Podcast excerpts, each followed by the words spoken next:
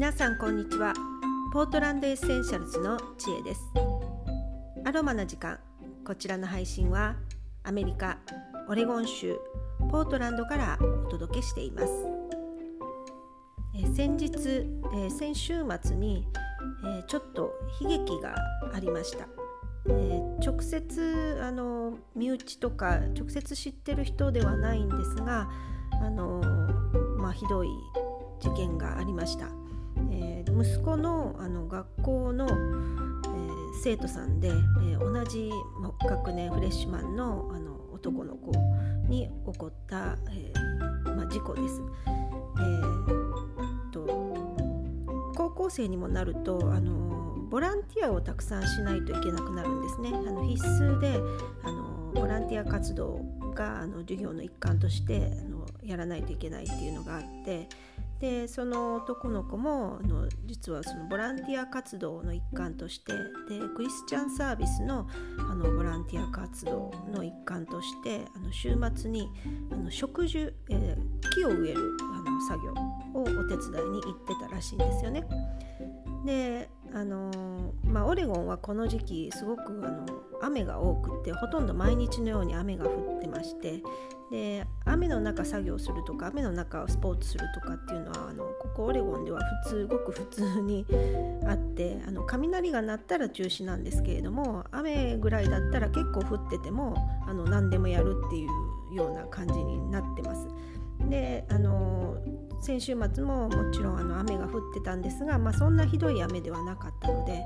で、まあ、その植樹のボランティア活動はあの行われてたようです。ただあの、まあ、これはもう予測できなかったことみたいなんですがあの突風が吹いてでオレゴンは大変木が多いところででもう突然あの木の枝があの落ちてくるっていうことは結構普通によくあることなんですね。でまああの嵐があったりとか台風があったりとかそういった時はあの本当にあの木がバサバサと大きな枝が木が大きいのであの結構大きな枝がバサバサ落ちてくるっていうことはあるんですがで先日もその突風が吹いてあの木の枝があの突然落ちてきてでその生徒さんの、え頭に直撃してあの亡くなったという悲劇がありました。でもうその、まあ、悲劇事故があってすぐにあの、まあ、連絡が親のところに、えの学校からも連絡があってこういうことがありましたという連絡がありましたで、まあ、直接知ってる生徒さんもいらっしゃるのであの子どもの対応をお願いしますということででうちの子はあの直接あのそのお子さんのことは知らなくってクラスも違うかったみたいであの知り合いではなかったんですけれども、まあ、あのメールでそのことを知りました。でまあ特別なんか反応はうちの子に関しては知ってなかったんですけど、まあ、私はその、まあ、私も主人もそのこの話を聞いてもなんかすごくショやっぱりショックであの自分の子だったらって考えたらもう泣きそうになったっていうか今でもなんかこうぐっと迫るものがあるというかもしっていうふうに思ったらあのねこう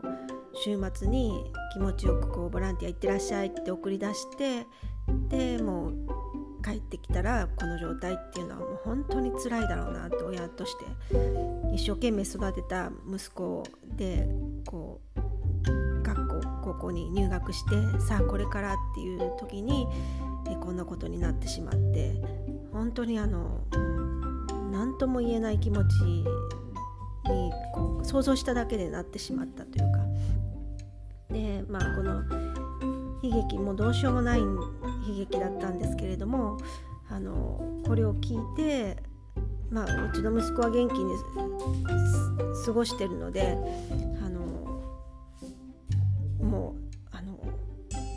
何て言うかな生きてるだけで本当にいいことだなっていうふうにすごく思いました。あの普段は普段の生活ではもう息子高校生の息子反抗期なのでもういつもムスッとして返事もしないしでこちらがガミガミいつも言ってるっていう状態で、まあ、朝ごはんちゃんと食べなさいとか夜早く寝なさいとかあの勉強ちゃんとあのしなさいとかそんなことばっかり言ってるんですけどあのこんなことがあるとやっぱりもう本当に生きてるだけであの親としては嬉しいというかあのそういう子供ってそういう存在だなっていうふうにあの実感しました。えーちょっとこんな辛いあのお話を紹介してしまったんですがあのなんとなくシェアしたくなってお話ししてみましたあの後ろでちょっとうちのワンちゃんがガサガサやってて雑音入ってるかもしれないんですがすみません。ということであの、まあ、悲劇から学ぶというかあのこういうことが身近にあって本当にちょっと考えさせられるものがありました。